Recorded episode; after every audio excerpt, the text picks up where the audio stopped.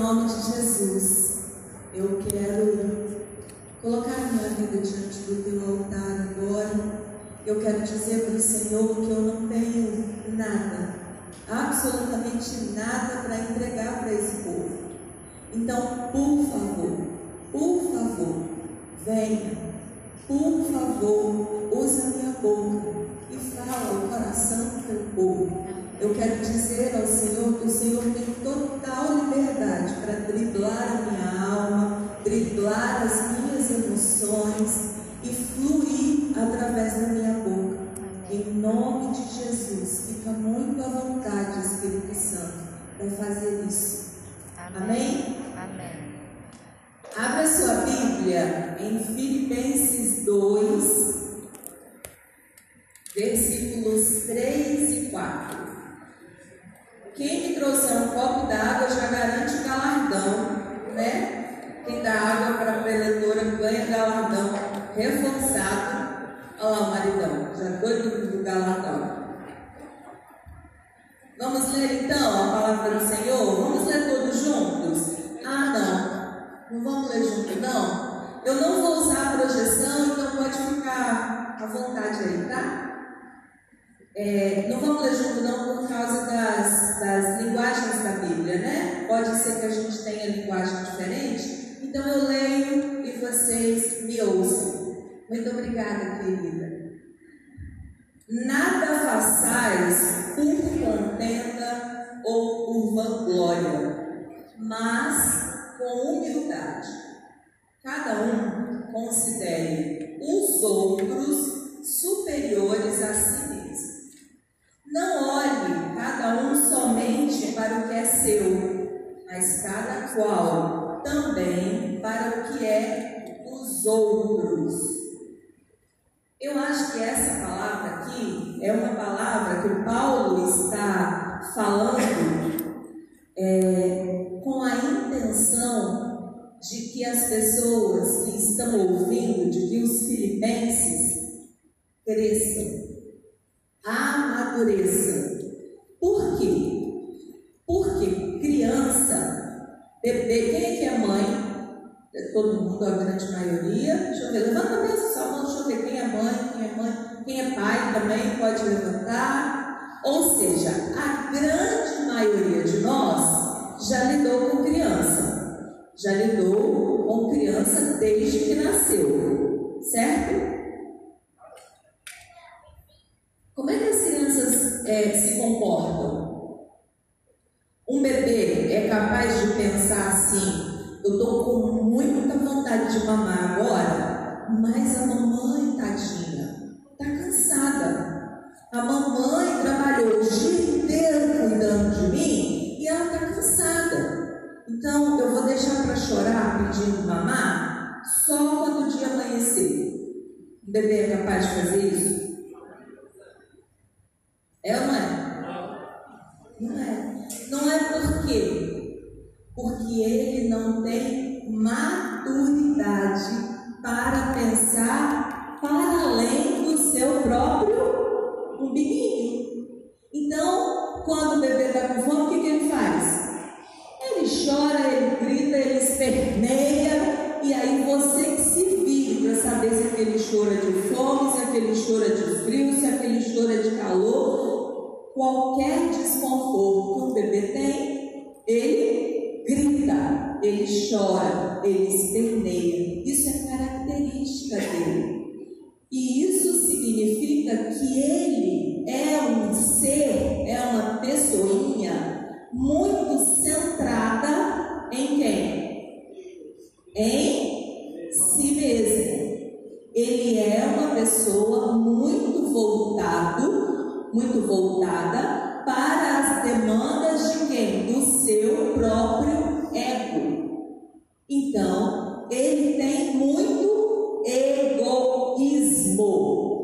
E hoje eu vou falar para vocês sobre egoísmo depois eu vou falar, e como se não bastasse, eu vou falar para vocês sobre individualismo. Foi por isso que eu peguei o microfone e falei que eu não vou falar para, eu vou falar para vocês, mas eu não vou falar sobre vocês, tá bom?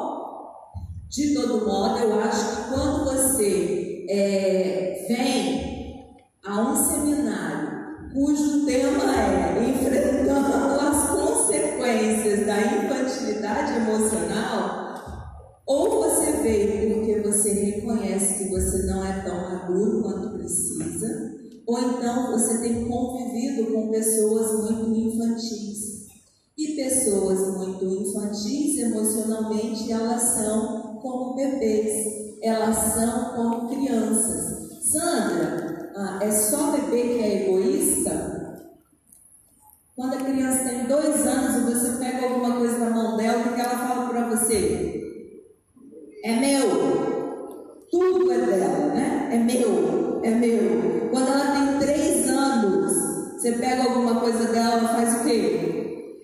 é meu, continua sendo dela. Você sabia que os bebês, a grande maioria deve saber, os bebês, eles não têm muita compreensão de que eles são um ser e os demais seres são outros seres. Para ele está tudo junto, está tudo misturado. Então ele e a mãe são uma pessoa só. É por isso que ele pode chorar a hora que ele quiser, porque aquela pessoa que também é ele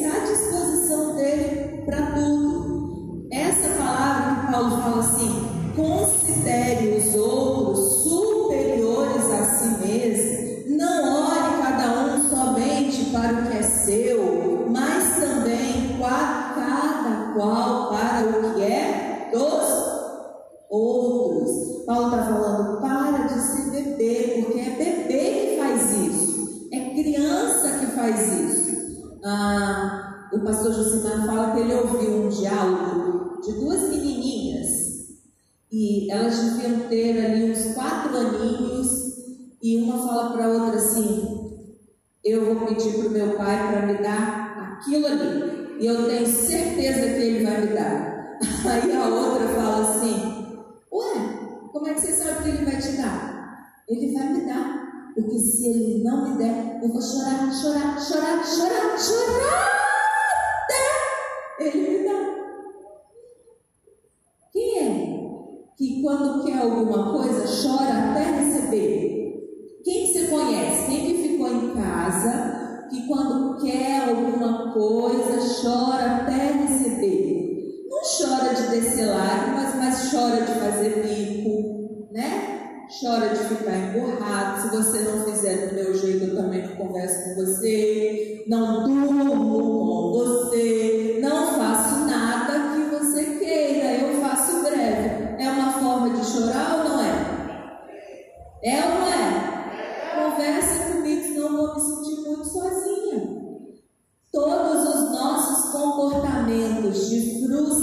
de descontentamento, é uma forma de espernear, de fazer pirraça, de mostrar para o outro que é a sua vontade que tem que prevalecer, que é o seu desejo que tem que prevalecer. Eu, pastora Sueli, acho que, além de serem muito corajosos de trazer esse tema, de fazer um seminário sobre esse tema, eu acho que a coragem de vocês é muito apropriada. Por quê?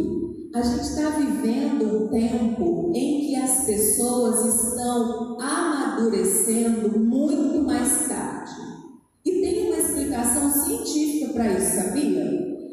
Ah, a minha mãe tem 79 anos e o meu pai tem 81.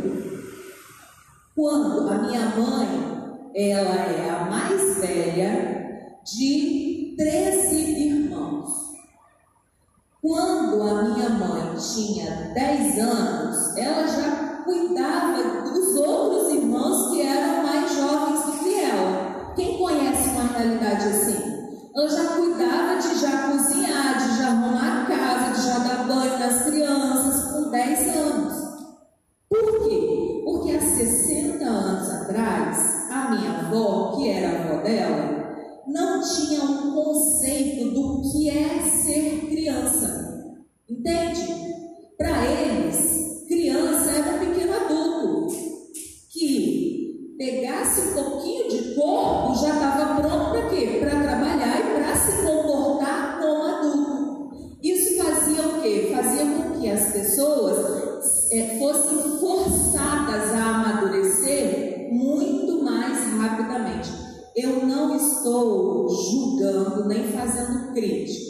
Bom? Eu estou revelando o fato que já é cientificamente é, comprovado. Quando o conceito de infância foi estabelecido, algumas regras também foram estabelecidas junto desse conceito. Por quê? Porque é assim: você tem uma tese, e a tese era: criança é só um pequeno adulto. Alguém chegou, os estudiosos chegam, aquelas pessoas que influenciam para que as leis sejam feitas, os cientistas, chegou e olhou e falou assim: essa tese não está certa. Então, criou-se uma antítese, uma antitese. Uma antítese que revela o quê? Que criança não é pequeno adulto. Criança é um ser em maturação, em processo de maturação, de maturidade, que precisa de muita proteção, de muito afeto, de muito conforto. Para quê? Para que o seu ego se desenvolva, para que o seu cérebro desenvolva. Isso é mentira? Não, isso não é mentira. Só que quando eu chego com uma antitese, eu faço o seguinte: eu desconsidero tudo que a minha tese, que a tese que eu estou combatendo trazia. Então eu desconsidero, por exemplo, que quando eu vou ensinando o menino no caminho a fazer as coisas, é, ensinando meu filho a fazer as coisas de casa como a minha avó ensinou para minha mãe, eu estou colocando nele responsabilidade social, responsabilidade com o coletivo, eu estou ensinando para ele que cuidar das coisas que é, a família proporciona é importante. Então eu vou desconsiderando tudo que essa tese aqui tem para que prevaleça a antitese. E aí eu vou criando, em função dessa antitese, uma geração com maturação tardia. Eu sou psicóloga e eu já recebi no meu consultório homens de 30 anos e graças a Deus porque eles estavam lá com essa fala. Sabe qual era a fala? Eu estou aqui porque eu me sinto muito criança. Eu estou aqui porque eu me sinto muito infantil ainda. Muito raro que uma pessoa de 30 anos, ainda que seja muito infantil, ainda que seja muito voltada para si mesma, para o seu próprio ego, que ela reconheça isso mais, que ela busque ajuda profissional para lidar com isso. Mas essa fala dele revela o quê? Revela que ele foi criado numa redoma é, numa superproteção gerada pela antítese que eu estava falando. Então, pastor Sueli, tudo isso é para dizer para vocês parabéns. A gente precisa falar sobre consequências de sermos adultos ainda tão infantilizados, né? A gente precisa falar sobre a necessidade de amadurecer, de crescer, de parar de ser criança, de parar de pensar em si mesmo. Uma coisa que eu quero dizer é que o egoísmo infantil, esse egoísmo da criança, ele não é um egoísmo com um peso moral. Ou seja, a criança, ela não é egoísta porque ela é uma pessoa ruim. Ela é egoísta porque o egoísmo nasce você sabe que a gente já nasce egoísta? Se a gente não nascesse, a gente morria de fome. Porque tem que chorar mesmo. O bebê tem que chorar. Porque se ele não chorar, parece que vai ter alguma coisa errada com ele. Eu lembro quando Nicole nasceu, Nicole é minha sobrinha que hoje tem oito aninhos. Quando Nicole nasceu, ela era um bebezinho, ela nasceu prematura e ela era um bebezinho que não chorava nunca. Ela só dormia. Então a gente tinha que ter muito cuidado com ela para acordar ela, para ela mamar. Porque aquilo que já deveria ter nascido com ela, que era a gritaria, a reivindicação, eu quero mamar, eu quero agora, através do choro, não nasceu. Entende? Então é mais difícil um ser que não tem esse egoísmo, que não é moral, sobreviver. Entende? Então é só instinto de sobrevivência o egoísmo infantil. Ah, Sandra, você está explicando isso tudo por quê? Porque então se eu já nasço egoísta, se o egoísmo veio comigo, foi Deus que me fez, foi ou não foi? Foi. Quero dizer para você que você é um projeto perfeito. Grande Senhor de todo o universo.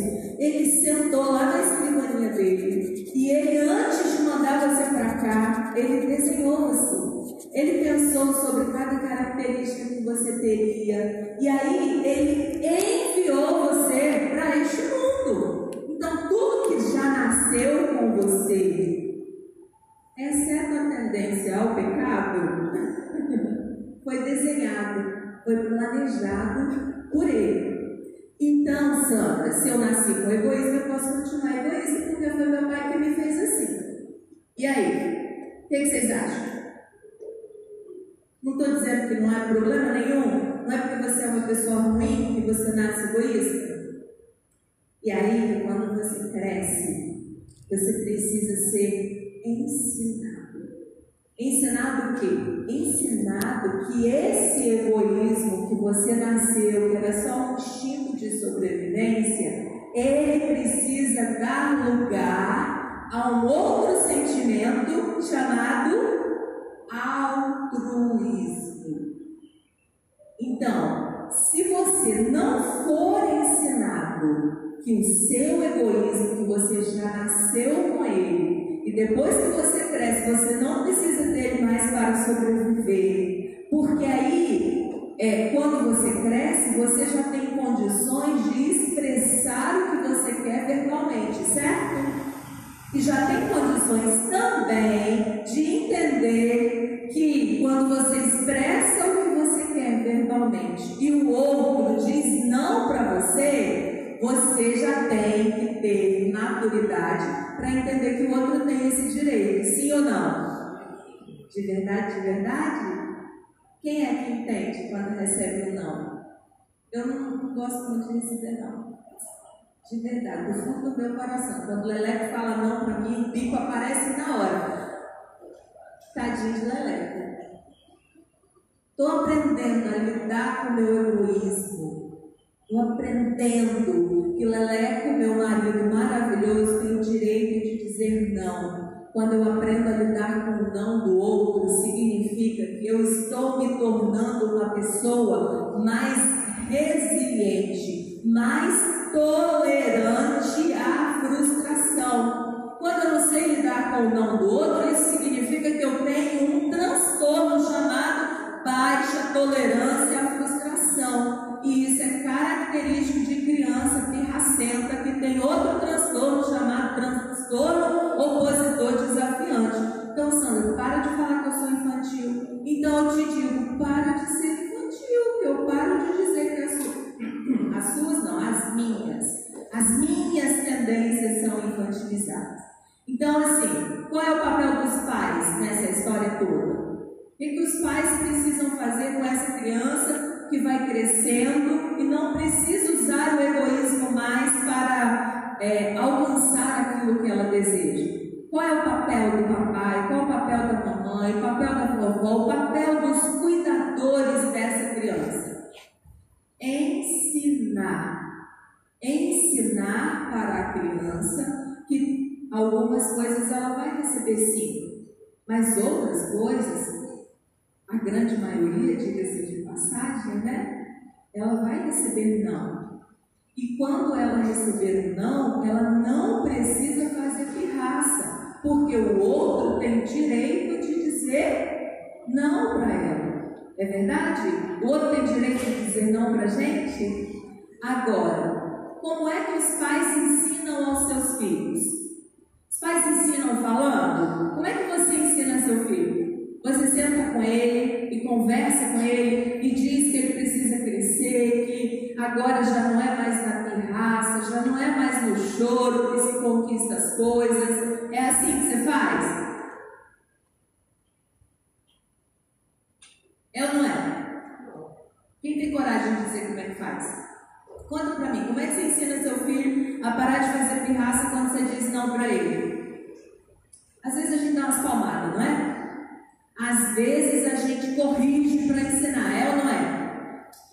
Quero te dizer que está certo corrigir, eu concordo que você tem que corrigir. Eu quero te dizer que está certo ensinar verbalmente, dizer que o seu filho é assim, não é assim, faz assado, não faz desse jeito, desse jeito não dá certo.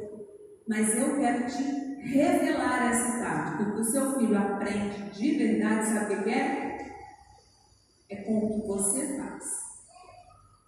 Então não adianta você dizer, filho, para de fazer pirraça. Se quando. Estou falando para mim de novo. Se quando o marido fala não para você, você faz pirraça. Você acha que o que ensina é o que você falou, não faz pirraça? Ou é o seu comportamento quando você ouve um não? Né? Estou falando de marido aqui porque eu ouvi falar de mim, já contei para vocês, como eu ouvi falar de vocês, né? Mas eu sei que isso acontece dentro, dentro dos nossos lares. Que nós temos ainda dentro da gente essa tendência mesmo a fazer com que prevaleça a nossa vontade a qualquer custo. Nós temos uma tendência é, pecaminosa mesmo a olhar mais para as nossas demandas do que para as demandas do outro. Ah, eu sei, eu sei que tem pessoas que não usam esse artifício. Tem algumas pessoas que usam um outro artifício chamado, que a gente chama em psicologia de esquema de subjugação. É aquela pessoa que faz tudo pelo outro sempre. Sabe por quê? Ela faz tudo pelo outro sempre por conta do egoísmo dela. Sabe por quê? Porque ela faz na expectativa de que o outro vai fazer tudo para ela sempre. É também um comportamento muito voltado para mim. E quando o outro não faz, esse tipo de pessoa que tem esse esquema de subjugação, quando o outro não faz, ele deprime. Ele acaba fazendo mesmo um processo de depressão, porque é muita injustiça, é ou não é? Eu me dedico, eu faço, eu aconteço, e poxa vida! Poxa vida! É ou não é? Poxa vida, gente!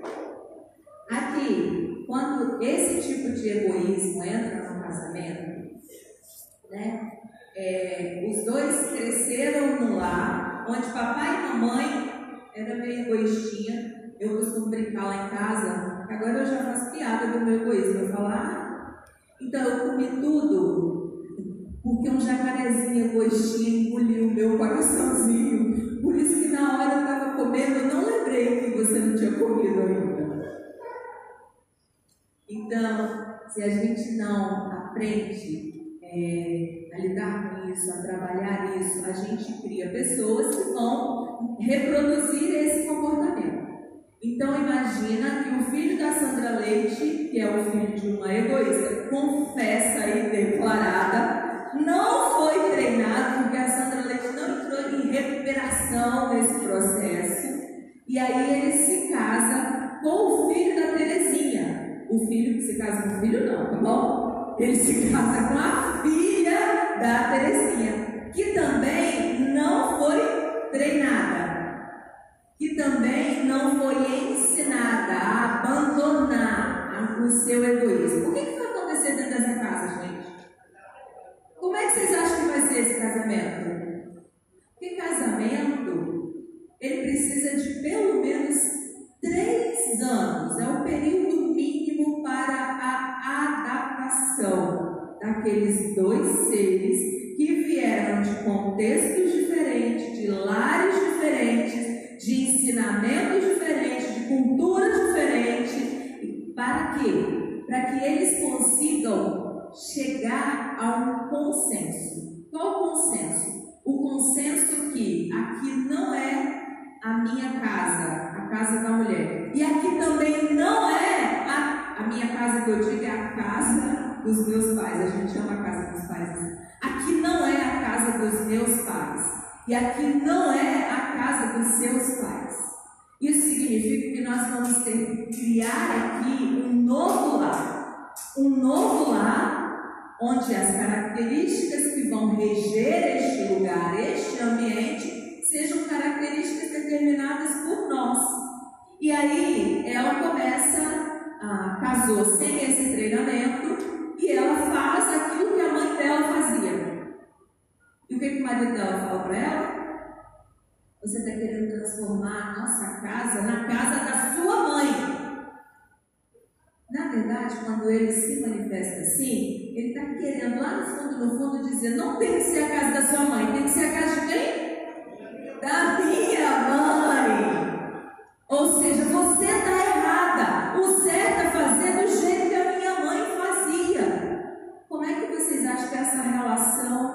vai sobreviver aí por um ano, por dois anos, se ninguém senta, se ninguém negocia, porque maturidade é isso, é sentar com outro e dizer, eu gostaria que fosse assim. Como você gostaria que fosse? Eu gostaria que fosse assim. E aí eu ouço a ideia do outro, eu coloco a minha ideia e eu faço o quê? Nem assim, nem assim, mas assim. Eu consigo negociar isso. E você? Você consegue negociar? Você consegue abrir mão de que? Ah, eu consigo abrir mão disso. Então, o que vai prevalecer é um consenso. É assim que a gente estabelece um novo lar. É assim que se estabelece um novo casamento, diferente da família dos meus pais e diferente da família dos seus pais. Mas para que haja negociação, precisa haver o quê? Disposição para abrir mão de quê? Da minha vontade. Abrir mão do meu desejo. E quem é que consegue abrir mão da sua vontade? Quem é que consegue abrir mão do seu desejo? Pessoas que já saíram da infância, que já saíram da infantilidade. Qual é a consequência de manter a infantilidade emocional dentro de nós? A consequência é simples: destruição.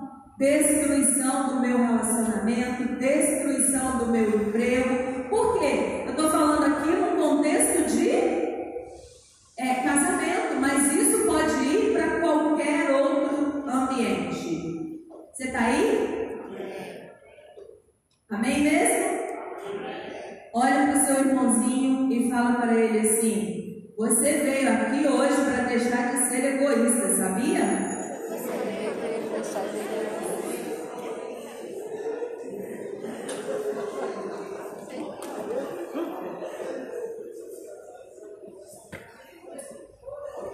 A malícia. Pastor Josimar ontem falou de malícia, não falou? Deve ter doído muito, queria muito ter vindo. A Malícia grita dizendo que é importante pensar primeiro na gente, que o egoísmo é importante, mas isso é mentira. A infantilidade toma conta de nós quando não abandonamos o egoísmo.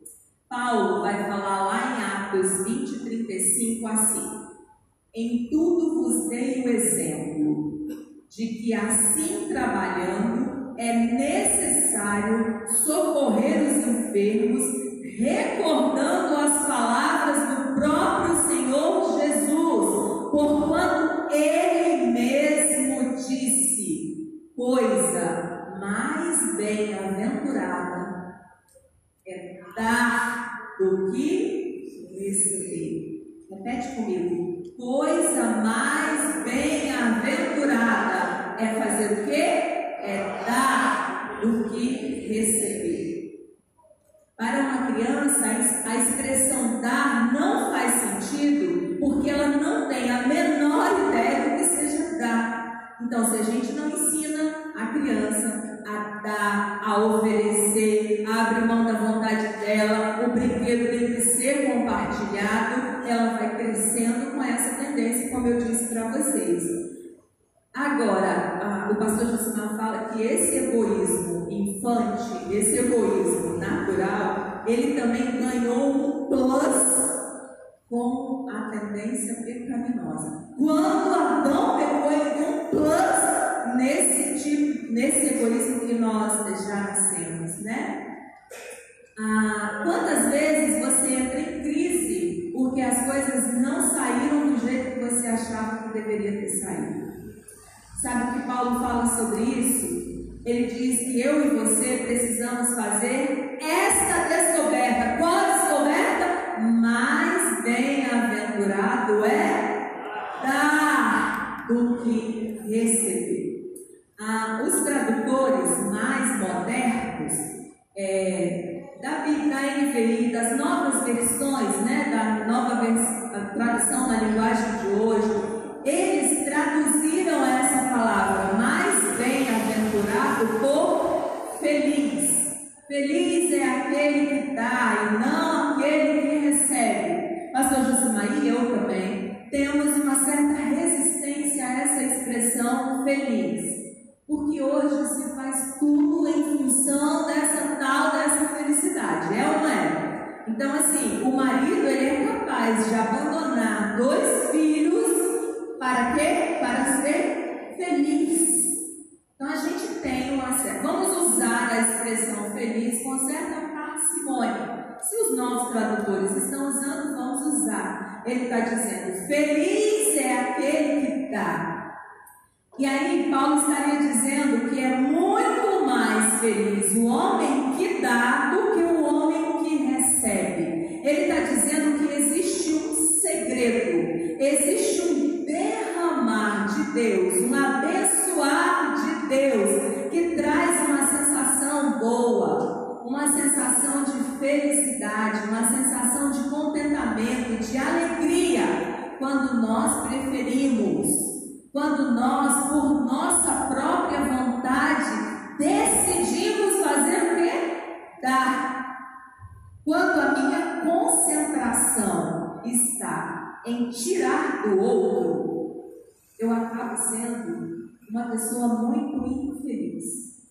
Quando a minha concentração está em oferecer para o outro, o que, que significa oferecer para o outro? Oferecer o outro não necessariamente é você pegar tudo que você tem que entregar para ele. Oferecer o outro é também e principalmente uma atitude. Uma atitude de harmonia. Eu estou no meu ambiente de trabalho, eu prefiro dar, eu prefiro ser harmoniosa. Então eu prefiro dar a minha gentileza, eu prefiro, eu prefiro dar o meu sorriso, eu prefiro dar. Quando eu penso assim, quando eu me comporto assim, eu vou me tornando uma pessoa mais de bem comigo mesma.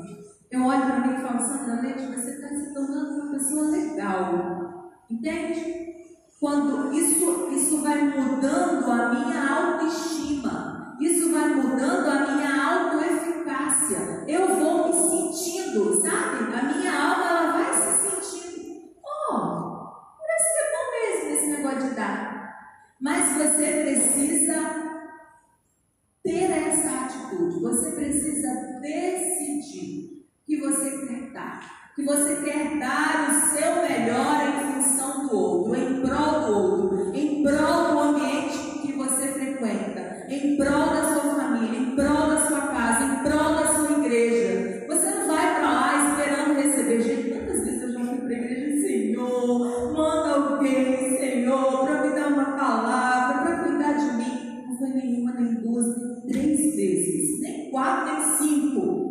Estou nesse processo aí de recuperação. O Espírito Santo falava claramente, filha, levanta e dá. Você quer alguém para te abraçar, levanta e abraça. Você quer alguém para te dar uma palavra, levanta e dê uma palavra. Você quer alguém para te dar consolo, levanta e consola. Por quê? Porque quando eu decido dar, sem esperar receber, eu recebo.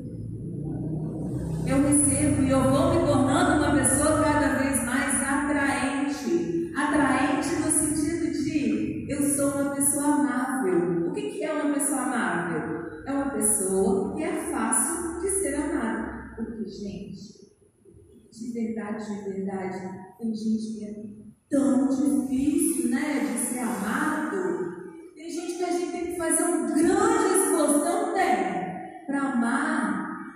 Então, a gente ama, porque a Bíblia diz que a gente tem que amar, mas gostar a gente não gosta não, né? Se ama por obrigação, mas gostar, gente, gostar já é outra coisa. Torne-se uma pessoa amável e pare de reivindicar. Eu quero ser amado, eu quero ser cuidado, eu quero ser. Oh, meu Deus, ai, até eu me mando de mim mesmo. Paulo está dizendo que eu, eu gravei ontem, de verdade, eu não estou mentindo para vocês, tá bom? Eu gravei uma história ontem falando, gente, essa palestra está me quebrando no meio. Duas Porque esse negócio de dar não é fácil, não. Mas não é fácil porque a gente não foi ensinado desde pequeno. Isso significa que o egoísmo ele vai se cristalizando, sabe? Cristalizando, empedrando dentro da gente. E aí, para você se tornar uma pessoa altruísta, uma pessoa que pensa mais no outro, você tem que quebrar pedra. O negócio está ali, sabe? Quando você acha que. Eu sou assim, quando eu acho que eu fui, volto. Parece terra, parece portão enferrujado, sabe? Mas aqui, não desiste, não, tem jeito para nós. Tem jeito. Amém? Amém. Olha para o irmãozinho do lado e fala assim: tem jeito para você, irmão. Tem jeito para você. Paulo diz assim: olhem para mim, olhem como eu sou um homem feliz e realizado. Vejam o meu exemplo. Quando eu estive com vocês, vocês puderam perceber que eu trabalhava o tempo todo, mas eu estava sempre feliz. E vocês nunca me viram preocupado em tirar alguma coisa de vocês. Ao contrário, todas as vezes que vocês me viram, eu estava preocupado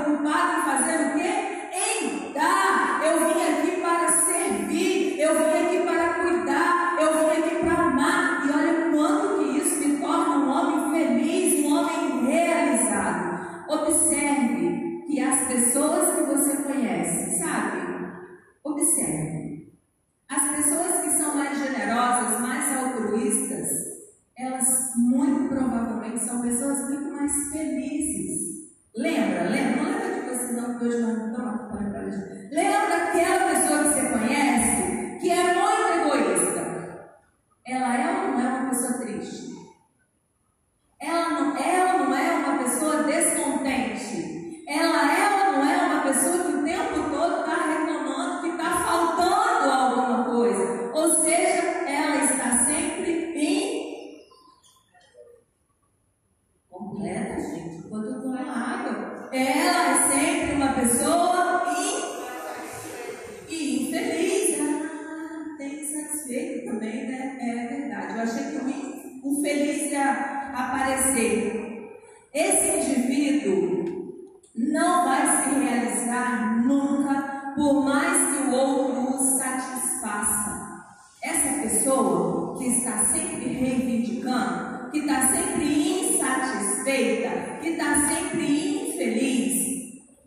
chega na porta da sua casa um dia e ela fala assim: Eu vim aqui hoje pegar esse, essa taça aqui de amor. Você pode me amar? Você pode encher a minha tacinha de amor, por favor? Aí você enche a tacinha de amor dela, tá bom? No outro dia, ela vai voltar com duas tacinhas. E ela vai dizer: enche as minhas duas tacinhas de amor. Aí você enche as duas. No outro dia, ela volta com um baldinho. Tá entendendo? Tá pegando? Tá entendendo o que é o baldinho? A reivindicação, me dá mais, me dá mais. Aí você enche o baldinho. No outro dia, ela volta com o quê? Com dois baldinhos. Vai ter uma hora que ela vai estar na porta da sua casa com um caminhão, depois ela vai com uma frota de caminhão. Quanto mais você dá, mais insatisfeita a pessoa é, menos ela desfruta, menos ela recebe. E quando o dia que você corta, fala assim, ó, não dá mais não. Ela faz o quê? Ela vira a cara e ela te difama e ela fala que você é a pior pessoa do mundo porque você não ama mais. E Paulo está dizendo, ei, se você continuar com esse tipo de comportamento, você vai morrer seco e infeliz. Você precisa aprender a dar, você precisa aprender a jorrar. É assim que a gente quebra o egoísmo cristalizado dentro da gente. Se você aprende a dar, você encontra uma razão para existir um senso de propósito vai sendo estabelecido dentro de você. E esse senso de propósito para a psicologia positiva é um dos principais pilares da felicidade. Sabe? Pessoas que têm um senso de propósito, elas são pessoas muito mais felizes, cientificamente falando também. Mas a Bíblia é tão perfeita que ela já sabia disso há tanto tempo. Porque o autor, aquele que nos criou, que nos formou, ele sempre soube, ele nos criou para isso. Então você foi criado para dar, você foi criado para se realizar através do que você entrega, do que você jorra, do que você transmite. Porque tudo que você tem, que é só seu, vai apodrecendo dentro de você e vai te apodrecendo também. Sabe? Água parada. Acontece que com água parada? Com água que não gira, que não joga, que não corre, que não dá. Vai apodrecendo. Então Paulo está dizendo, ei, você quer deixar de ser essa pessoa triste, abatida, desesperançada, deprimida, ansiosa, infeliz? Dê. Dê. Entregue cuide, ame, abrace, seja abraçado. Pastor Josimar fala, ah, é esse exemplo não é para agora, esse exemplo é para a hora que eu vou falar do individualismo, tá bom? Ai, ai, isso é tudo na vida, né? Isso é tudo. Você quer amor,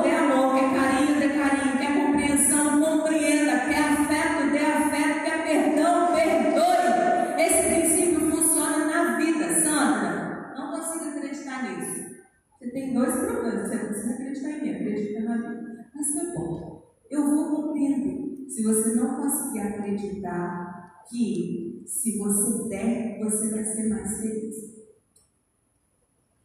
Não acredite, simplesmente faça. E você vai perceber que o fruto vai chegar. Mas não faça e fique lá. Cadê o fruto? Cadê o fruto? Cadê o fruto? Mude o seu estilo, sabe? Comece a dar. Comece a dar. É a mesma coisa que olhar para uma semente de laranja e pensar assim, gente, eu não acredito que daqui dessa semente de laranja, se eu plantar ela, vai ser um pé de laranja que vai dar um monte de laranja para eu chupar, é só uma sementinha. Aí eu vou dizer para você, planta a laranja. Planta. Planta a laranja não. Planta a sementinha. Depende de você acreditar. Entende? Não depende de você acreditar. Simplesmente plante e o laranjal vai crescer. Laranjal não. Ou pé de laranja vai crescer. E as laranjas vão é, também serem produzidas por, por, por, esse pé de laranja. Ah, então, esse é um princípio que está estabelecido na palavra de Deus. O pastor Josimar sempre fala de princípios e eu amo essa forma de ensinar, porque os princípios, você não precisa acreditar neles. Se você pratica, você vai colher. Agora, se você quebra o princípio, o que, que acontece com você? Você vai ser feliz porque o princípio vai te quebrar. Então, assim, eu, por exemplo, não acredito, pastor, você fala, não acredito na lei da gravidade. Eu não acredito que se eu pular de um prédio de 10 andares, eu vou escavar lá Se você pular, vai acontecer com você o quê? Vai morrer. Acreditando ou não, porque o princípio está estabelecido. Então não precisa acreditar que se você é, é, se você confiar na palavra que diz mais bem-aventurado é dar, você vai ser muito mais feliz, muito mais contente, muito mais realizado. Apenas pratique.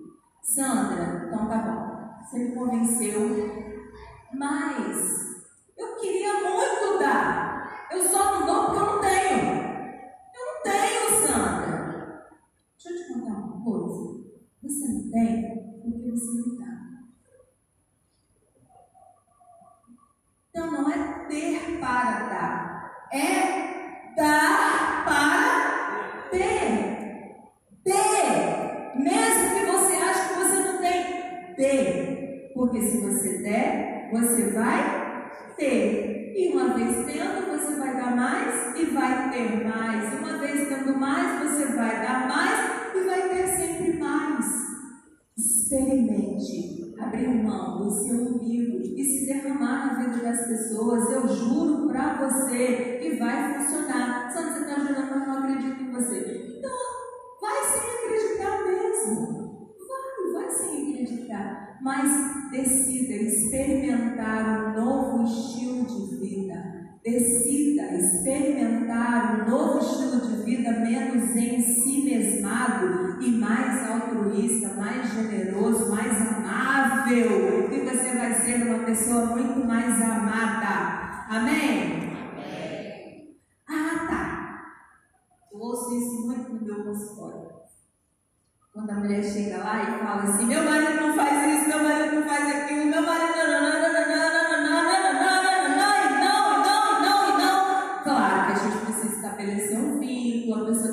confiar na gente, mas chega uma hora que ela vai sendo psicoeducada com muito amor para entender que ela precisa oferecer para o marido aquilo que o marido não é capaz de oferecer para ela.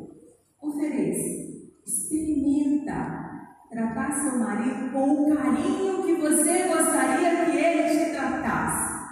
Experimenta tratar o seu filho adolescente, gente, amar adolescente, ó. Eu entendo vocês, tá bom? Amar adolescente não é fácil mesmo, não. Mas experimenta, porque adolescente só tem um caminho para ser educado: é o coração. Você não consegue mais educar o seu filho adolescente através da repreensão, através do limite, tudo que você deveria ter feito por ele era enquanto ele te amava incondicionalmente. E filho ama incondicionalmente mesmo. Você pode fazer o que você quiser com ele até uns 10 anos. Depois ele vai crescendo e não é mais o seu amor a razão da vida dele. Depois é o amor lá de fora. Então, se você quer conquistar o seu filho adolescente rebelde, ouse amá-lo o caminho para o coração deste filho é através do amor. Ouse amar aquela vizinha insuportável. Ouse tratar com, com amor. Ouse. Tem uma história que conta que a, a Nora. Que hora é agora, gente? Eu vou continuar conversando com vocês aqui à noite. Quando vocês deixaram? Que hora é agora? Eu tenho até que hora, pastora Sul? Amém, Senhor. Você não sabe o que você está fazendo. A Nora morava dentro da casa da sogra. Aí, a sogra era uma peste. A sogra era uma peste. A sogra só criticava, falava tudo que ela fazia estava horrível. A sogra só brigava, a sogra. Ela já não estava aguentando mais. E ela falou assim: gente, ou eu morro infeliz, ou eu mato essa peste. Ela não queria morrer, então ela foi procurar alguém para ajudar ela a matar a peste. Chegou lá, era um sábio. Ela. Falaram para ela que aquele sábio ajudava ela a fazer qualquer coisa que ela quisesse. Sentou na frente do sábio e falou: Seu sábio, o negócio é o seguinte: minha cá assim, assim, assim, assim, assim, assim,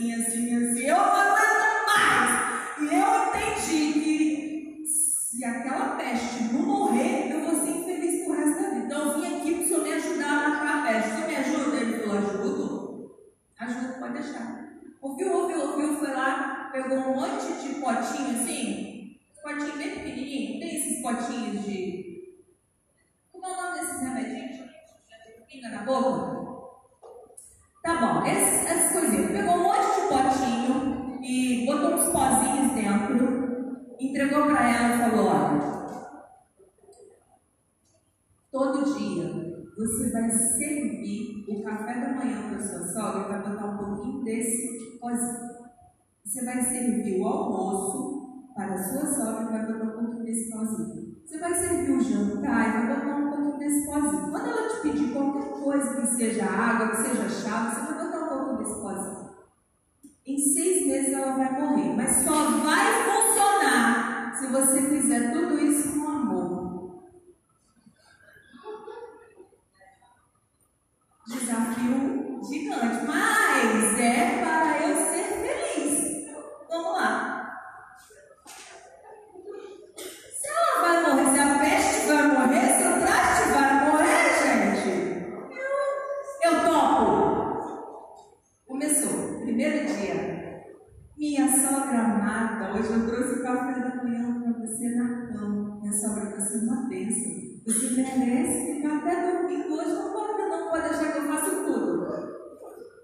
Óbvio que a sogra olhou meio assim, né, gente? Quem é essa pessoa? Está querendo me matar. Na hora do almoço, dá-lhe pozinho, dá-lhe mais palavras de afirmação, carinho na cabeça, serviço. Aqui, ela fez isso um dia, dois dias, três dias, quatro dias. Sabe o que, que aconteceu quando estava com dois meses? Ela foi desesperada até o sábio, sabe, para dizer o quê? Quero mais que a minha sogra morra. Ela não é mais aquele traste, ela se transformou na minha mãe, ela é minha melhor amiga. Ela me acolhe, ela me ouve, ela me dá conselho. Por favor, o que, que eu faço? O veneno já está fazendo efeito. E aí o Senhor olhou para ela e falou o quê? Era só vitamina que você estava colocando na comida da sua sogra. Ela vai ficar cada vez mais forte. Continue dando pozinho para ela. Quem precisava morrer era o seu egoísmo. Quem precisava ser matado era o seu egoísmo. Todas as vezes que você serviu, que você amou, que você foi lá e deu, igual a gente matou. Então, tamo junto, tá bom? Ah, outra coisa que eu acho que eu comecei a contar essa história toda, sabe para dizer o quê? Que eu ensino, né, as pessoas a fazerem isso. Mas uma coisa que eu ouço o pastor Josimar ouve muito no gabinete, quando a gente começa a falar de altruísmo, de entrega, de jorrar, de derramar, de dar, de oferecer para o outro, é quando é que vão pensar em mim então? Vai ficar só essa história aí? Só eu vou dar, dar, dar e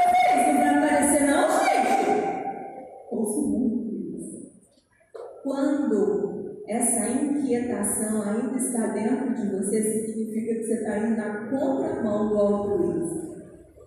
Quando o dar, o jorrar, derramar se transforma no seu estilo de vida e você vai esperando, experimentando felicidade, alegria, contentamento, você já não está mais tão interessado no receber. Você já não é, é mais uma pessoa reivindicativa. Ao contrário, você vai ah, tudo bem, tudo bem, e é tudo bem mesmo. Isso significa que você vai ter no seu coração muita paz, sabe? Muito menos frustração. Por quê? Porque você não tem tantas expectativas. Quem é que se frustra? Pessoas que têm altas expectativas. Quanto mais altas as expectativas, mais mais realizada, menos frustrada, uma pessoa que tem menos é, expectativa. Eu vou correr um pouquinho, que a gente ainda tem muito o que falar. Sandra, já entendi, tá bom? Eu já entendi, eu quero deixar de ser egoísta. E o que, que eu faço agora? Porque eu não vou conseguir só dar, dar, dar, dar. Então, é, a gente vai trabalhar alguns passos, tá bom?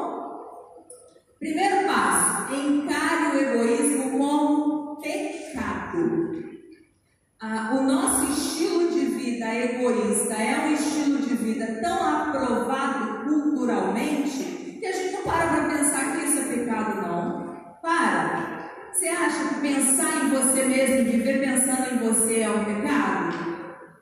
Você não para para pensar que é pecado porque todo mundo faz assim, porque a sociedade faz assim, porque a cultura estabeleceu que é aqui. A cultura pode ter estabelecido, mas Jesus, Yeshua HaMashiach, o Filho do Deus vivo, aquele que veio aqui por você e que se só existisse você no mundo, ele teria vindo só para morrer no seu lugar. Ele diz: muito melhor, muito mais feliz, muito mais bem-aventurado é dar. Então, se ele diz que eu preciso dar para ser bem-aventurado, ele também está me dizendo: não dá, é porque você vai estar contrariando a minha palavra. Independente do que a cultura te diga, encare o egoísmo como pecado. Dois, não esconda o egoísmo atrás do sucesso e das realizações. Quem conhece uma pessoa muito, muito egoísta que tem muito sucesso? Eu conheço. Porque até certo ponto, porque a gente não está, não está relacionando sucesso com felicidade. Ter bens, ter propriedades, ter empresa. Entende? Isso não está relacionado à felicidade. Aliás, você pode ter tudo isso e ser uma pessoa cada vez mais demandante, cada vez mais triste, cada vez mais reivindicativa. E o pior, quando você tem muito poder, você se torna autoritário, arbitrário, um tirano, né? Mas é, abrir mão desse egoísmo pode gerar um sentimento de eu vou perder tudo se eu não for egoísta, vão me tomar tudo. E seja. Esteja disposto a perder aquilo que você conquistou com o seu egoísmo. Foi isso, foi que Mateus fez? Quem fez? Quem falou que ia devolver aos pobres e ia devolver em dobro do que ele tinha roubado? Quem? Vocês estão tudo afinadinho. Eu esqueci, eu achei que era Mateus o nome do sujeito, mas é Zaqueu mesmo. É o som, é o foné na mesa. Três, confesse o seu egoísmo. Então, o primeiro é reconheça que o egoísmo é pecado, abra mão do seu egoísmo, mesmo que ele esteja te trazendo vantagens, ou seja, não esconda esse egoísmo atrás é, do sucesso que ele te promove.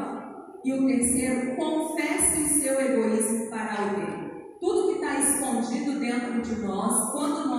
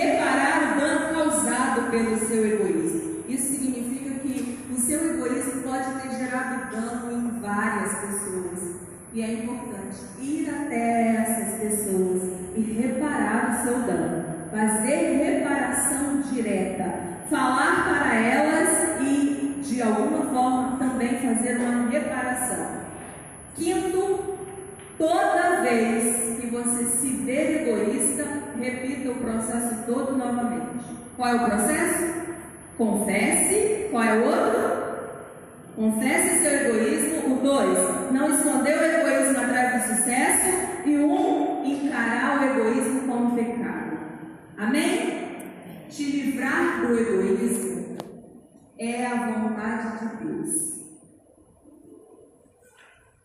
Te livrar do seu egoísmo é a vontade de Deus. Você acredita nisso? Te livrar de fazer uma pessoa altruísta, generosa, livre, liberta, porque o egoísmo ele escraviza, ele nos torna cativos. Cativos de quê? De nós mesmos e dos nossos próprios desejos, ambições, sabe? E pessoas infelizes por quê? Porque quando eu projeto a minha felicidade em alguma conquista, o que, que acontece quando aquela conquista chega? o vazio que eu achava que o marido, né? Eu sou infeliz porque eu não tenho marido. Aí eu caso e é a maior frustração. Eu sou infeliz porque eu não tenho um carro. Aí eu compro o carro. O que, que acontece? O vazio está ali. Você está sempre projetando naquilo que você deseja a sua felicidade. Quanto mais você tem, mais você quer e mais infeliz você é. Então, quando você muda o seu estilo de vida, é, a sua vida muda, a sua vida se transforma.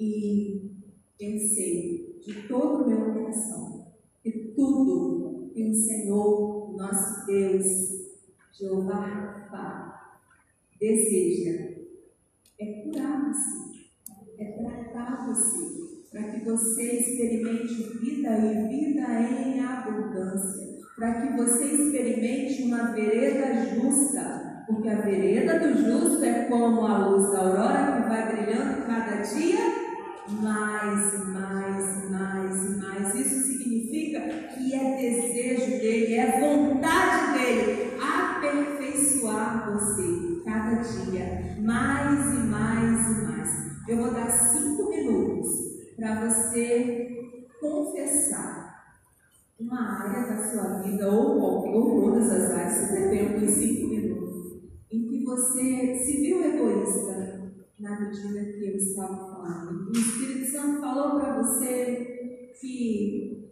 você precisa abrir mão disso.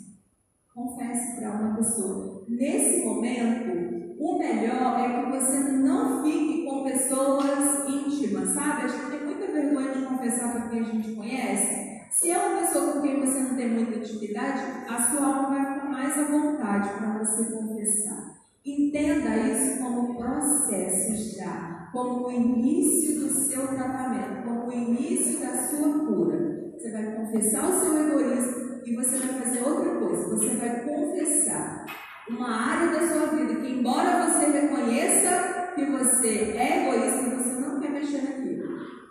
Tá bom? cinco minutos a partir de agora. Vamos, comece a achar uma pessoa para você falar. Tá bom? Não vou nem olhar para você para você não ficar muito constrangido. Ai, pai, que vergonha. Vou falar mesmo. Ai, eu acho que eu ainda sou muito egoísta em relação aos meus filhos, assim, a criação que eu dou para eles. É? Eu acho muito egoísta ainda. Essa questão da, meu temperamento, né, que aparece muita ira muitas vezes, muitas vezes eu ainda deixo muita ira me tomar, e aí isso também é por causa do egoísmo, né? Eu não consigo reprimir minha ira e, e ensinar eles com amor, né? Ai meu Deus, meu Deus. Vou ficar aqui não ouvir. Não, e é isso, é, uma, é um egoísmo que eu gostaria de ter. Egoísmo que eu não quero. É difícil, né? Mas assim, o primeiro passo da gente identificar já é uma grande vitória. O segundo passo é a gente pôr para fora, né? Então, assim, é, dois passos num dia, num momento só, já, é uma vitória para comemorar com aleluia, glória a Deus. Né? Eu penso, eu aprendi isso. E o egoísmo foi não quero Ai, meu Deus, que vergonha. A mãe já sabe, eu já contei pra ela. Porque assim, eu tenho um amigo que eu conheço desde a minha adolescência. E assim, a, gente, a gente sempre se gostou, mas assim, ele mora lá em Federal, ele mora longe. Nunca, a gente nunca teve assim, oportunidade de, se relacionar, porque é, ou ele estava namorando ou eu estava namorando, então sempre ficou assim, essa coisa. E ela gostava de não conseguiu. E aí, é, assim, agora eu tenho um processo de divórcio, né? E aí eu pensei, assim, uns meses atrás, pensei, vou falar com ele, né? Mas eu sabia que ele estava namorando, só que parecia, ele estava num relacionamento já muito desgastado. E eu falei, de repente ele, ele terminou ela, terminou. Só que ele já estava namorando com uma outra menina. Aí eu deixei ele lá. E na segunda-feira passada, ele postou um negócio no Insta dele.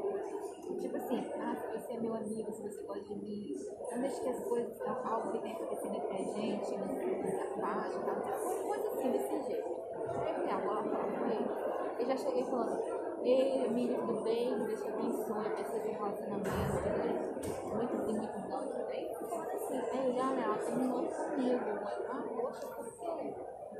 ficou com ciúme de uma amiga e depois, depois de uma semana ela já estava com medo na igreja e tal.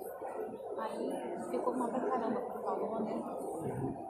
Aí eu falei, ah, vamos orar e tal. E aí eu contei pra ele, porque fazia tempo que eu não conversava com ele assim, que eu também sou um processo de volta, então eu fui pra ele, resumidamente. E aí eu contei pra ele também que eu conheci um rapaz num, grupo de, do Facebook de relacionamento cristão. Eu já falei que eu já gostava com ele tal. Aí ele falou pra tomar cuidado. E aí ele começou a confessar umas coisas. Aí eu comecei a conversar. Aí ele vir aqui dia 6 de mês que vem, final, primeiro final de semana do mês que vem. Tô indo aqui pra, pra Agosto? É. Ele ia, ele ia vir aqui no final de semana que vem, porque é o meu aniversário. Só que aí ele falou que não tem viagem direta, só com escala. E ele perderia um dia inteiro só viajando. Aí ele preferiu adiar um pouco. Mas ele falou que vai ficar de olho se ele conseguir, né? Mas é, é um egoísmo que eu não tô querendo muito abrir. Mas eu sei que sim, ela tá falando. Você não tá no processo, você não tá ainda no tempo de de se relacionar. E eu sei que eu não estou. Mas assim, a gente não tá se relacionando assim de. A gente tá só continua conversando, assim, como amigos e tal. E aí a gente tá orando, assim. Mas que pra agora não tenho condições de começar uma corte nem nada. Até mesmo porque meu, meu, meu divórcio no papel não saiu ainda. Eu ainda estou no processo de curar muitas feridas ainda que foram causadas por causa do casamento. Mas é um egoísmo, não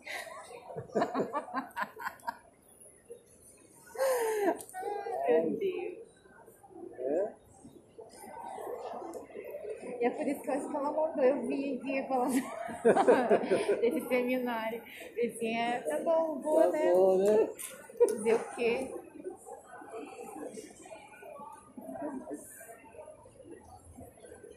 Professora já conversou com você sobre isso, né? Sobre entrega, sobre fazer, fazer de se entregar, de, de matar mesmo o egoísmo, né? Não é o momento agora, precisa,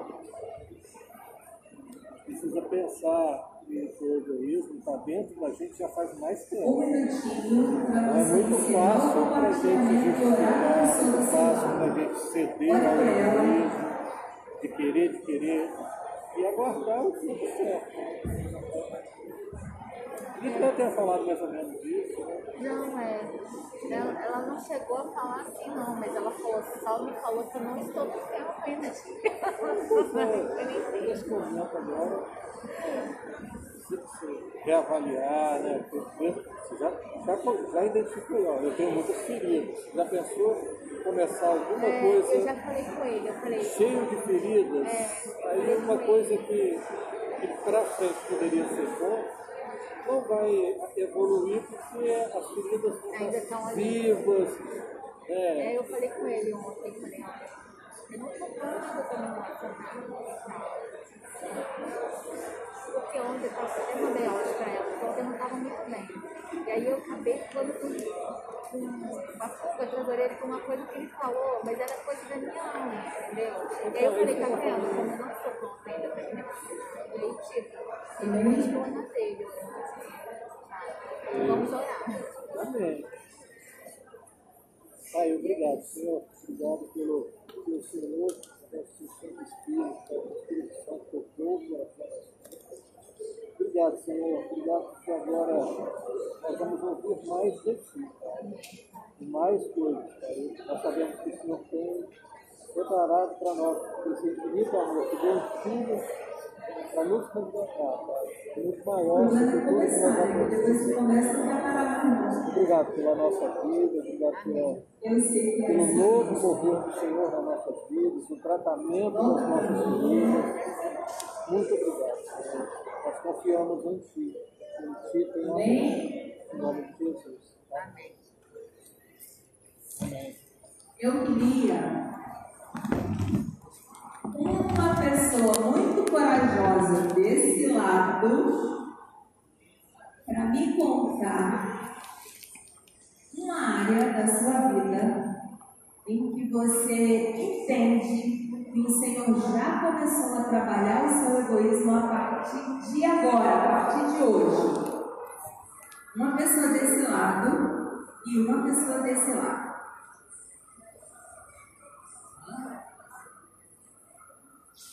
Ninguém? Ninguém tem coragem? Ou ninguém foi tocado, trabalhado, nem nada? Não aconteceu nada. Eu sei que não é fácil confessar, né? Publicamente assim é mais difícil mesmo. Mas, ó, o tratamento é mais rápido. Quando a gente já expõe a alma mesmo assim, sabe? O tratamento é mais rápido. Eu te incentivando. Nenhum corajoso? O povo daqui não tem coragem, não, pastor? Estudo. São, né? Pois é, que timidez é essa?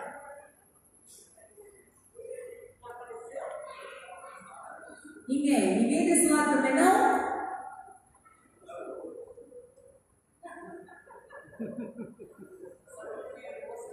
Um, vou contar até três. Depois de três, ninguém tem mais oportunidade acabada. Ninguém? Amém. Quem está no controle é o seu pai. Ele sabe que é bom para você. Agora nós vamos trabalhar um pouquinho mais sobre outra base da infantilidade. Egoísmo é o que sustenta a nossa infantilidade, é o que dá base. Mas existe um outro pilar que também dá base para a nossa infantilidade, chamado individualismo. Olha para o seu irmão e fala assim, com a cara bem de dúvida, você fala assim, individualismo? Individualismo. A Efésios 4, Paulo continua falando para esse povo infantil, em Efésios 4, versículos de 11 a 16. E ele diz assim: E ele mesmo concedeu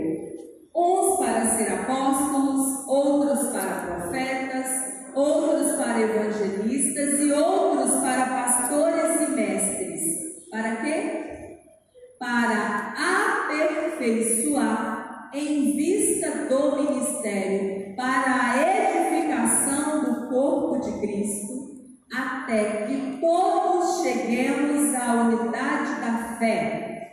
Diga assim: unidade da fé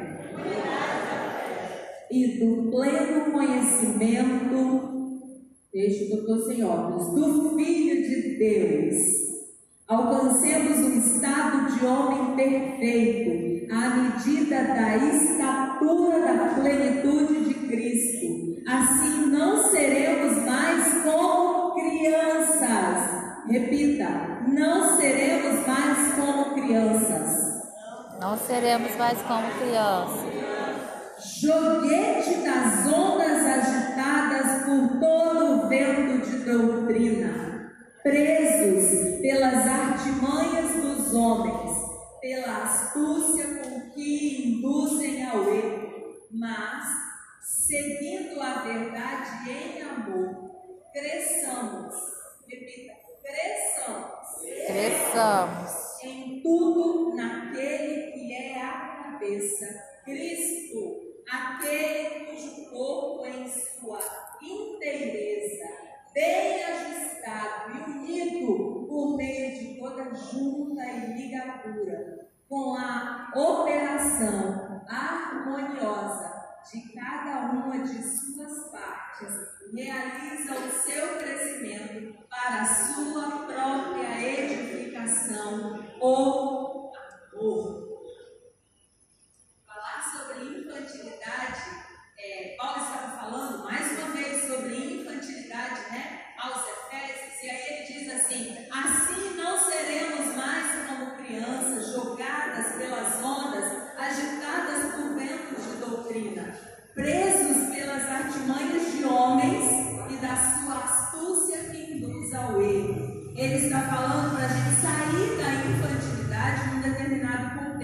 Sabe qual contexto?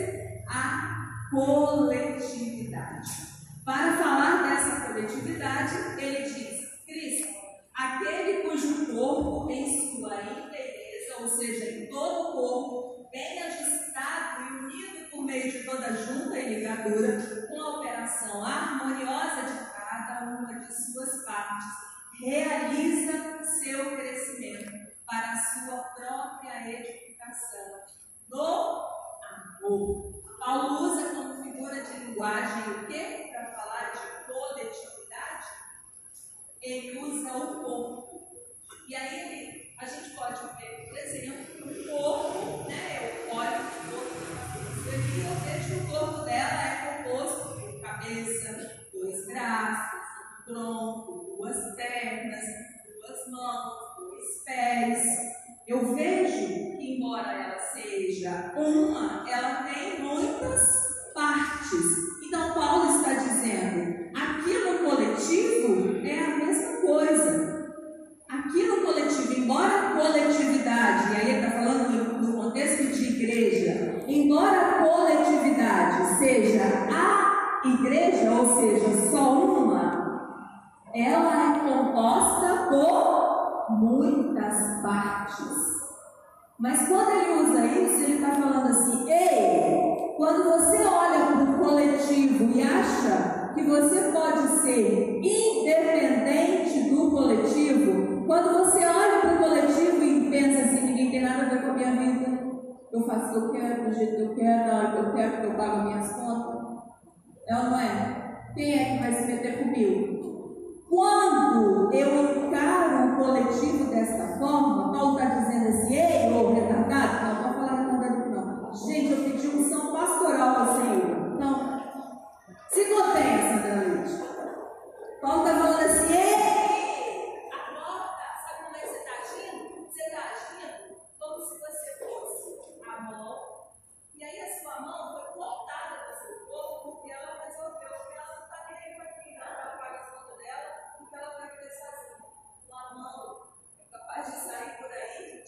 desconectada, desligada do corpo, vivendo sozinha, tá sem som?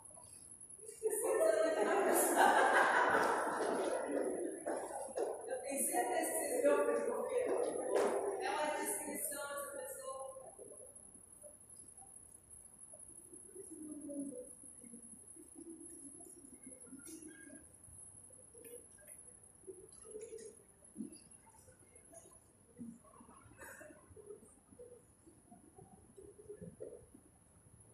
Obrigada, irmão. Então, Paulo está dizendo: ei, acorda.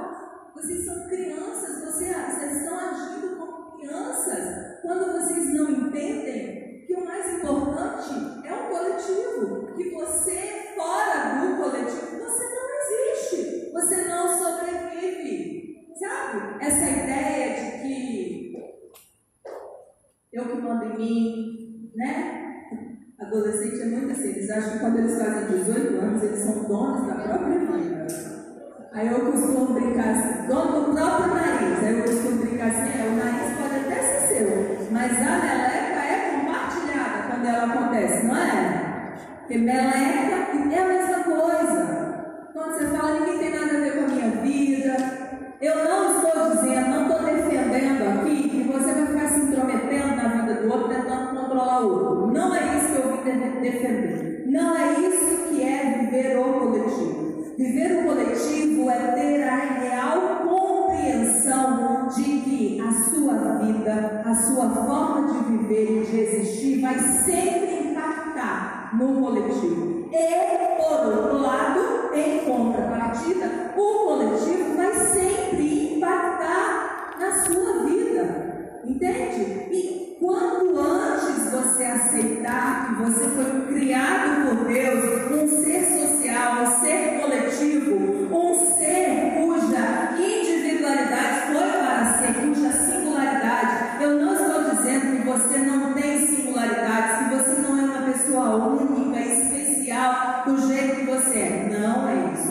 estou dizendo que você foi feito único, especial, como Paulo diz, uns para apóstolos, outros para profetas, Senhor, a unção pastoral que venha,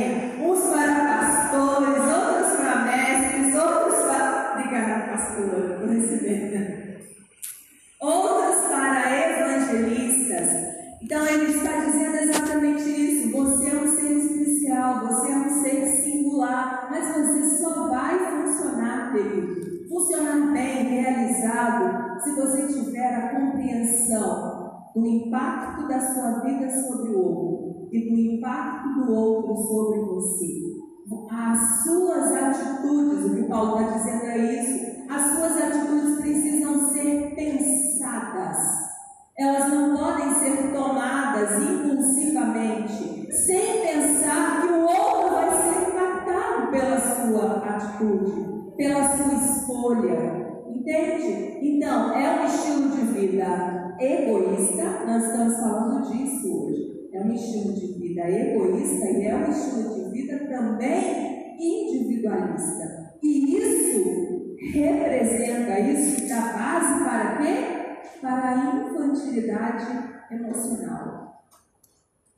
É, Paulo está falando que uma parte do corpo que deseja viver isolado do corpo é infantil ele está dizendo, como eu já disse, né, para frisar, porque a gente precisa repetir, repetir, repetir. Isso precisa ser assimilado pelo nosso sistema. Então a gente repete mesmo. Ele está dizendo, para de ser infantil, porque foi ele mesmo que concedeu um para ser apóstolo, outro para ser profeta, como eu já disse para vocês. O corpo cuide um dos outros, de tal forma que o corpo cresça enquanto corpo e crescendo enquanto corpo, sabe o que, que acontece com o indivíduo? O indivíduo também cresce. Então, é quando eu participo do crescimento do corpo que o corpo participa e promove o meu crescimento. Amém? A individualidade nos convida a andar na contramão disso, mas ela engana, porque de verdade, de verdade, ela não existe.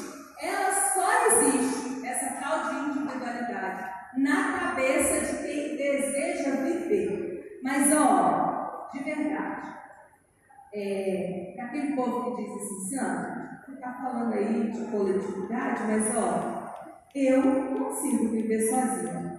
Não me faz falta nenhuma. Pessoas não me faz falta. Aliás, só me dá problema. Então, para me livrar de problema, eu quero viver agora é sozinho. Eu acho que essa é uma fratura infantil, sabe por quê? você vai na loja comprar sua comida, tem que ter alguém lá para vender para você. Se você vai andar de ônibus, tem que ter alguém dirigindo ônibus. Ah, tá falando de ônibus, não, eu sou rico, tá? Eu só ando de carro. Mas você vai abastecer seu carro. Eu, pelo que eu saiba, aqui no Brasil, aqueles postos que a gente mesmo abastece carro, não tem. E ainda que tivesse, alguém teria que ter botado combustível ali para você abastecer. Ou seja, social, culturalmente falando, essa infantilidade de achar que você não precisa de ninguém, que ninguém, e que você também não quer que ninguém precise de você, não existe. É, o individualista, essa é a frase do pastor Josimar, que fala assim, o individualista, ele não quer ser independente. Sabe o que ele quer? Ele apenas não quer ser responsável pela coletividade. Entende? Tem sentido? Não é que o individualista ele quer ser independente e de fato cuidar da vida dele como ele acha que ele vai cuidar. Não, ele só fala isso porque ele quer se eximir da responsabilidade pelo coletivo. Então, é, sem o peso da responsabilidade de fazer o coletivo funcionar, ele quer dizer que ele é um ser independente. E ele está mentindo para ele mesmo, né? Ah, e quando acontece um problema com essa pessoa que é muito individualista? Aí ela reivindica o quê? O cuidado de quem? do coletivo, dos outros.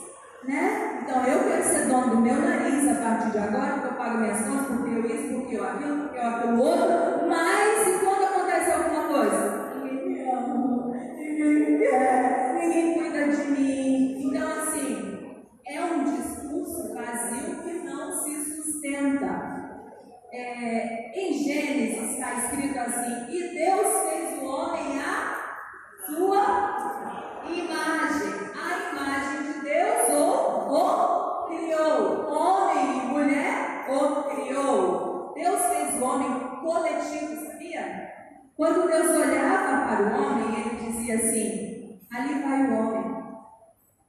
Hebraico, a palavra para homem é humanidade.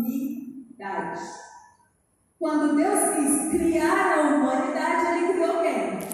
o homem. Quando ele olhava para o homem,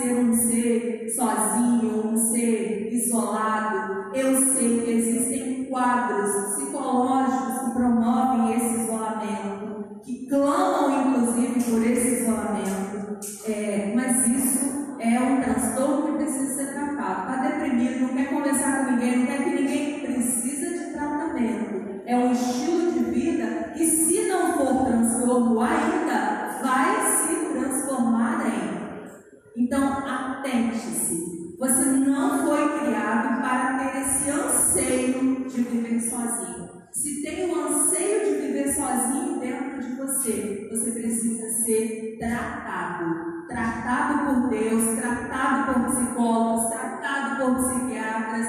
Entenda tudo isso como ferramenta de Deus, né, pastora Sueli? Ah, então, Para vencer o individualismo, eu preciso aceitar que Deus usa homens. Quando é que Paulo fala isso? Quando ele diz que ele mesmo concedeu uns para apóstolos, profetas, para quê? Para o aperfeiçoamento dos santos. Quem é santo aqui? Amém? Todo mundo já sabe que santo não é perfeito, né? Até porque se santo fosse perfeito, não ia precisar de ser aperfeiçoado. Então, olha para o seu coleguinha aí do lado e fala para ele assim: Você é santo, mas não é perfeito. Pronto, falei. Sobe a hashtag, pronto, falei. Você é santo, querido, mas você não é perfeito, não. E você vai ser aperfeiçoado aonde? Aonde que você vai ser aperfeiçoado? Quem vai ser a sua lixa? Quem vai te polir? Quem vai te tornar um ser mais refinado, mais polido, mais tratado? É o seu irmão. Nem precisa gostar dele, mas você é obrigado a amá-lo. Tá bom? Aquela pessoa que você não suporta, você olha e fala assim: Oh meu Deus, me dá graça. Pede graça mesmo, porque é ela que vai te tratar. Se está incomodando tanto, eu nem sinto ser eu a te dizer que o tratamento precisa acontecer. Em Provérbios 17, 17, Salomão fala assim: em todo o tempo, ama o amigo. Na angústia, ele, esse amigo, que você amou todo o tempo se faz irmão. Na angústia, aliás, em todo o tempo, ama quem? O amigo. Na angústia, esse amigo vai ser o seu irmão. Vamos entender o que, que significa ser irmão para Salomão, no contexto em que Salomão está nos trazendo esta verdade, este princípio. Para Salomão, hebraico, o irmão, o laço sanguíneo é inquebrável. Para Salomão, irmão é aquele sujeito, irmão mesmo é aquele sujeito independente da besteira, não pode falar cagada aqui. Tá? Então a gente fala besteira, independente da besteira que o sujeito fez, você vai acolher, você vai amparar, você vai cuidar. Para Salomão, irmão significa isso. E o que, que significa amigo para Salomão? Amigo é uma pessoa que eu conheço, mas eu não me envolvo com os problemas dela. Entende? Mas ele está trazendo um princípio que diz: esse amigo que você não se envolve com os problemas dele, se você escolher amá-lo todo o tempo e amar, o que, é amar? Amar é um sentimento? O que vocês acham? Amar é um sentimento apenas? Não. Amar é um sentimento. Um sentimento que toma forma dentro de você a partir de uma decisão. Amor é sacrifício. Amor é entrega. Amor é abrir mão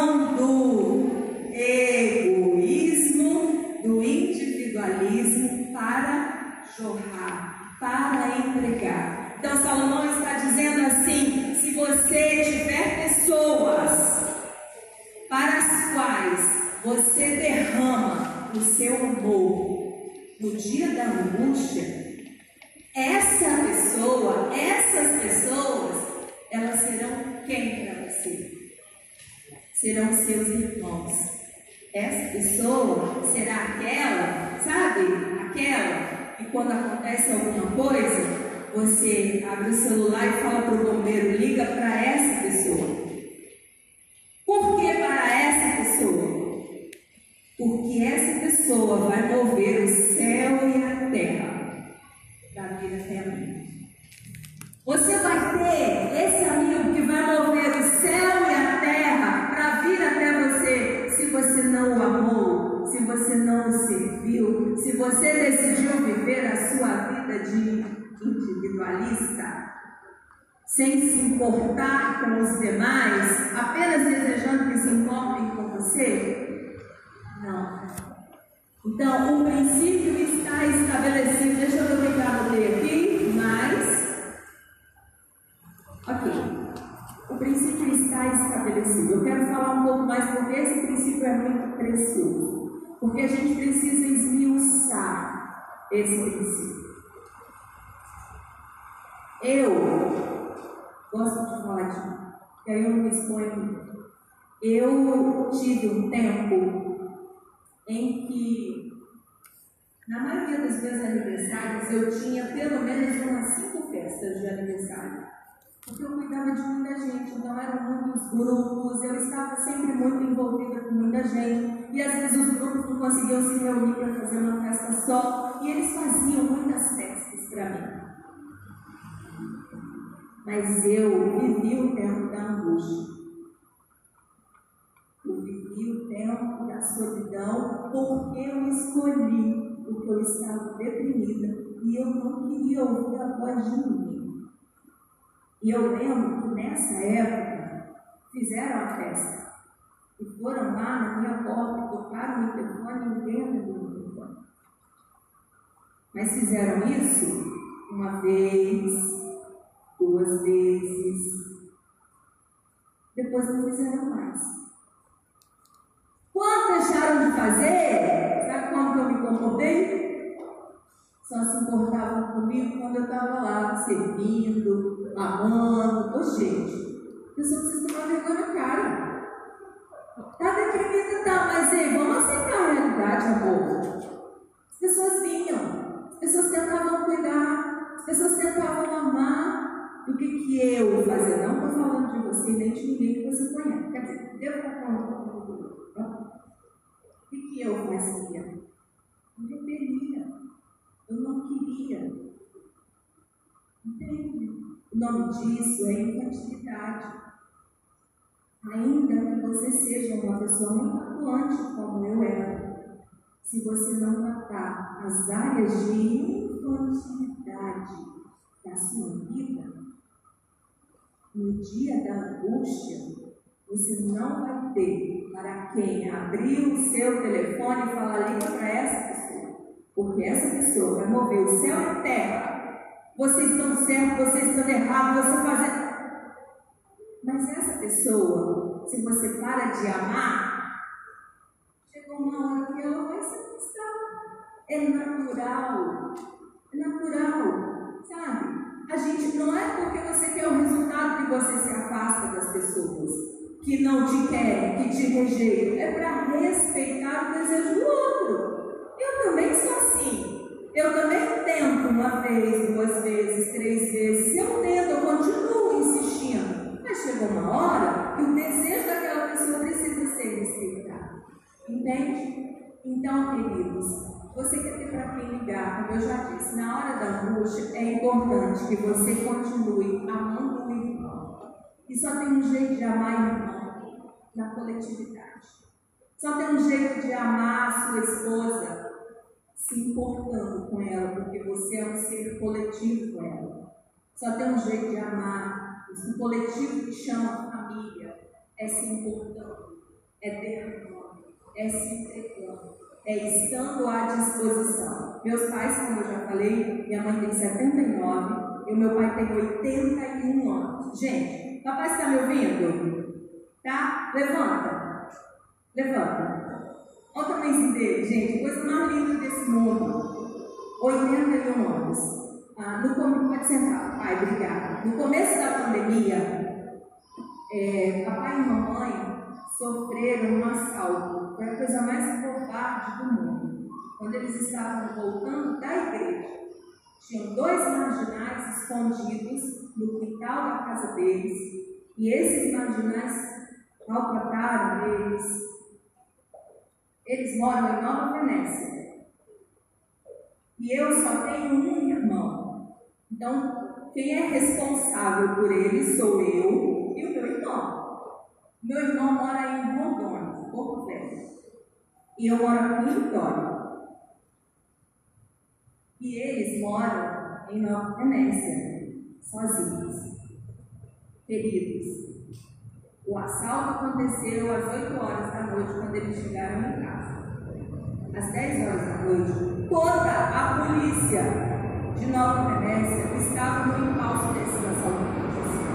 Todos os vizinhos estavam lá na casa deles. Toda a igreja estava lá na casa deles. Sabe por quê? Porque papai tem 81 anos. Mas quando precisa trocar a lâmpada da igreja, tem que brigar para ele não subir na escada, mas ele sobe escondido quando a gente vê ele já está lá em cima. Porque eles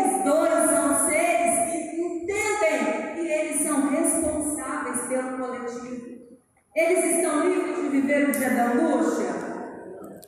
O dia da angústia chegou para eles. Eu só consegui ir no outro dia. Tinha gente cuidando deles o tempo todo.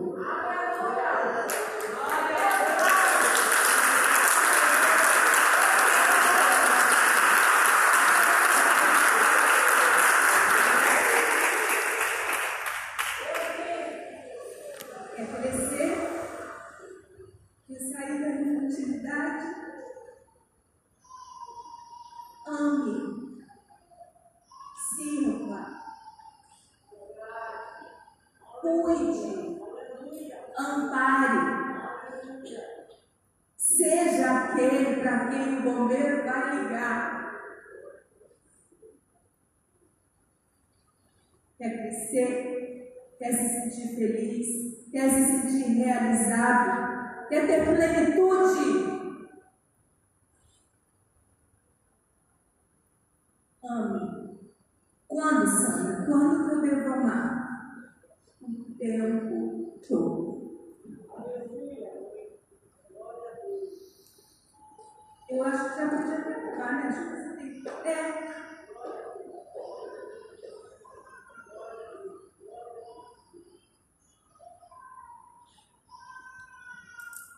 Eu sei o que é ser cuidada, eu sei o que é ser amada, eu sei o que é ser amparada, e eu sei também o que é viver sozinha. Eu sei o que é experimentar solidão, eu sei o que é no dia da angústia não ter para quem ligar, porque eu já tinha afastado todo mundo da minha vida. Mas, querido, querido, está tendo direito para mim tem direito para você.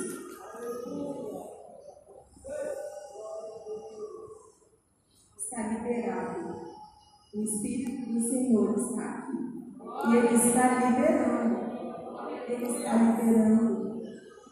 Fale para Ele o que você quer. Você quer um novo estilo de vida. Você quer experimentar a vida abundante. Você quer ser mais parecido com Jesus. Levante. Levante vai dizendo isso para o Espírito Santo. Diga para ele: Eu quero uma vereda que brilha.